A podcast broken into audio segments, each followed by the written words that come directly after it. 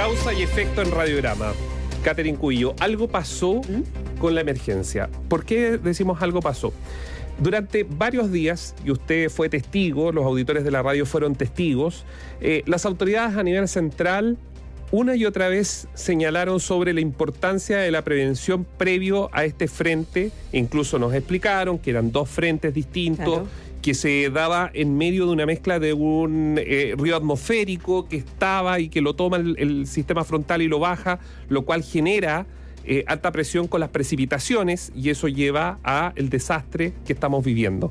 Esto lo escucharon ustedes durante la semana, se dijo una y otra vez, eh, incluso hubo planes de acompañamiento por parte de las delegaciones, pero llegado el momento, algo pasó en que todas estas advertencias no cuajaron. ¿Por qué se lo decimos? Y vamos a usar un ejemplo. Un ejemplo. Hoy a las 9 de la mañana, en Parque Zapallar de Curicó, el desborde del estero Guayquillo inundó las casas, ¿verdad? Aquí en Biobío desde las 7.10 estábamos informando esto. Sin embargo, ¿y por qué tomo de referencia a las 9 de la mañana? Porque en ese lugar, a las 9 de la mañana, donde habían adultos mayores, ¿tú lo recuerdas, Katherine? Sí. Adultos mayores, niños en segundos pisos que necesitaban ser evacuados de esa zona, sin agua potable, sin electricidad, con teléfonos que se estaban quedando sin batería y que necesitaban un bote, un Zodiac, algo para ser evacuados, adultos mayores y niños, poder tener agua o que les llevaran agua. Imagínense, estaban ahí, no había agua, no había suministro de agua potable, no había electricidad, insisto en eso. A las 9 de la mañana, de las 7 a las 9 de la mañana, ¿quiénes estaban en el lugar eran los medios de comunicación? Los medios de comunicación. Y llegó el delegado provincial con el alcalde. Pero resulta que no llegó a las 9 de la mañana ni el bote Zodiac a rescatar a los adultos mayores y a los niños, tampoco el GEDENA, que está a cargo del estado de excepción de catástrofe. 9 de la mañana, de las 7 a las 9. No llegaron. Entonces nosotros en BioBio nos hicimos la pregunta, bueno, los delegados, delegados provinciales, delegados regionales, los alcaldes, ¿son como comentaristas de la tragedia frente a los medios? ¿O quién toma la decisión de decir, sabes que si este punto es crítico, entonces acá necesitamos los recursos? ¿Cómo se coordina esto? Nos hicimos esa pregunta porque creo que es válida ante la posibilidad de una erupción volcánica, un terremoto o muchas cosas que pueden pasar en nuestro país y todos sabemos.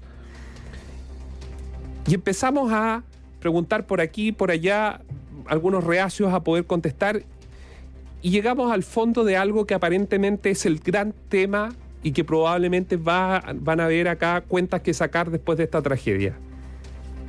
La ignorancia de cómo opera la ley 21.364. ¿Cuál es la ley 21.364? La que creó, pasó de la ONEMI y creó la CENAPRED. ¿Y por qué digo esto? Porque resulta, y por qué hablo de la palabra ignorancia, porque resulta que la ley 21.364, al hacer el análisis completo, global, a fondo, tiene varios temas. Por ejemplo, sobre el Comité de Gestión de Riesgo de Desastre, el COGRID.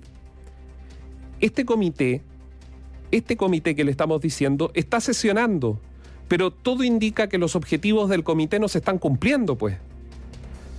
Tanto por ignorancia como probablemente por no saber cómo funciona o cómo opera el sistema en sí. ¿Por qué? Resulta que cuando uno pregunta eh, qué consisten las reuniones, todos van a dar cuenta de lo que están haciendo y, y no está el punto más importante de esa reunión, que es la gestión sobre lo que puede ocurrir. Porque en esa reunión no puede ir ni el delegado, ni los militares, el GEDENA, ni tampoco carabineros, ni todos los que participan en los municipios a decir, miren, yo estoy haciendo esto. No, esa reunión, y les informamos que ese es el objetivo de esa reunión, es ir con todas las zonas de riesgo posibles a pedir no plata, a pedir cómo trasladamos recursos de un lado a otro de forma orgánica y obviamente eficiente. Y eso, todo indica, no está ocurriendo. Y hay un malestar incluso dentro del mismo aparato gubernamental de quienes entienden cómo funciona la ley 21.364, porque incluso los municipios, que esta debería ser una prioridad para un país que tiene riesgos permanentes, no han entregado sus planes. Los municipios tienen que tener los planes de gestión de riesgo de desastre. La ley los obliga a tener esos planes. Sin embargo, entrada esta ley el año 2023, todavía los municipios no han ejecutado sus planes de desarrollo contra, obviamente, para prevenir el riesgo. Cuando teníamos ONEMI, para decirlo ya más en fácil, más claro. Cuando teníamos ONEMI, la Oficina Nacional de Emergencia, era esta entidad la que estaba encargada de estos planes, no de estos planes de emergencia, de qué hacer para prevenir eh, los desastres o lo que pudiera eh, suceder, para reaccionar a los desastres. Y eso cambió. Y este cambio que pareció tan cosmético, ¿no? Desde ONEMI, Oficina Nacional de Emergencia, que nos acompañó toda una vida, a CENAPRED, Servicio Nacional de Prevención y Riesgos de Desastres, que eso es lo que significa, CENAPRED, pareció muy cosmético al comienzo, hubo críticas en relación a para qué le cambian el nombre, que ya no nos suena, que la gente no se siente identificada con este sistema. Bueno, resulta que era mucho más profundo. Tenía que ver con estos planes que tienen que entregar los municipios. Por eso que a veces nos parece a nosotros, a ustedes que están escuchando y a los que padecen estas situaciones, que parece que nadie sabe qué hacer. Porque pasan horas de horas de horas y las personas que están afectadas siguen en la misma situación. Y ahora hemos dado con este punto. Resulta que no hay planes. Ahora, uno puede entender que cuando cambió recién la institucionalidad, como esto es burocracia del sector público, se demore. Pero estas zonas, particularmente estas zonas, O'Higgins, Maule, han sufrido más de una emergencia en este año. En los ocho meses que estamos cumpliendo de este año, tuvieron incendios al comienzo de año, tuvieron inundaciones, eh, hace dos meses las vuelven a tener ahora. Todavía no hay un plan, un plan elaborado por los propios alcaldes, alcaldesas, los municipios, las personas expertas eh, en la materia, para presentarlo, para tenerlo, para saber qué hacer cuando, por ejemplo, hay personas que están encerradas en sus casas de dos pisos, en el segundo piso, porque el primero está inundado y nadie sabe cómo llegar a rescatarlas. Si en un Zodiac, en un bote, quién va a ir, quién va a llegar, si no va a ir nadie. ¿Qué decirles finalmente? Y por eso al frente, Y sentirse protegidos, pues, porque al final, ¿para qué está el Senapred con ese nombre tremendo que tiene? Si cuando hay desastres y emergencias, resulta que nadie sabe muy bien qué hacer. Y esto es súper importante porque el cambio de oficina nacional de emergencia a servicio es muy grande. Las autonomías respecto al servicio. Y yo creo que Senapred está en ese proceso, armando. Entonces, aquí lo que importa desde el punto de vista de cómo llegar con la ayuda es gobierno interior en su coordinación con los municipios, porque probablemente sí se van a necesitar recursos para que los municipios puedan terminar esos, esos planes, tener a personas y a profesionales no políticos, sino técnicos a cargo de esos diseños y de su ejecución, porque a través de esos planes vamos a poder individualizar lugares. Se nos viene un verano muy difícil, se los digo desde ya, y no hay que ser pitonizo, hay que ver lo que pasó en el hemisferio norte. Incendios forestales. Bueno, los planes de prevención, de resguardo. Es lo que viene, digamos, a ver, en, no sé, cuatro o cinco meses más vamos a estar hablando de eso. Y eso está claro, lo estamos viendo en el hemisferio norte, el desastre que ha significado las altísimas temperaturas y los incendios. Y esto no se trata de andar llamando la desgracia, o sea, ojalá que no pase. Pero estamos claros que va a pasar. Exactamente. ¿Y qué pasa con los aviones de la CONAF? ¿Y qué pasa con los brigadistas? ¿Y qué pasa con los preparativos? ¿O vamos a estar en lo mismo? Y por, y por eso es que al final eh, está la explicación, y aquí en la radio nos hacíamos no, teníamos esta duda, ¿por qué veíamos mm. incluso carabineros? Aquí la, emergencia, y usted lo ha visto, cualquiera que, ha estado al pendiente de lo que ha ocurrido en, en Bio, TV, en otros medios, es carabineros y bomberos. Exacto. Entonces muchos se preguntaban incluso por redes, bueno, ¿dónde está, dónde está el ejército?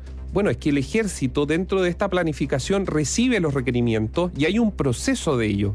Y que, tiene, y que sabe que tiene una justificación que es para poder planificar, planificar la acción, es decir, dónde instalarse, que el GEDENA reciba el requerimiento, saber qué movimientos, cuántas piezas, dónde está el material, para dónde va y evitar, digamos, el eh, desgaste de recursos. Y cuando digo desgaste de recursos es no gastar de más y que lo que se gaste llegue efectivamente 100% a la emergencia. Entonces, por eso es que la postal de toda esta emergencia es carabineros en colchones inflables rescatando personas.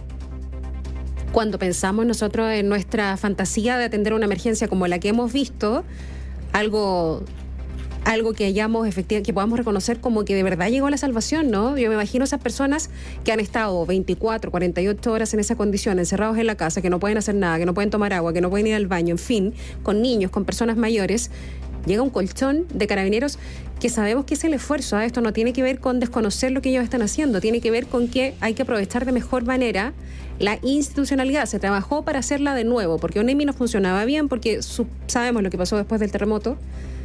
Pero hay que saber utilizarla y todos tienen que estar enterados y todos tienen que involucrarse en lo que significan estas nuevas atribuciones que tienen, por ejemplo, los municipios. Información independiente. Opinión independiente.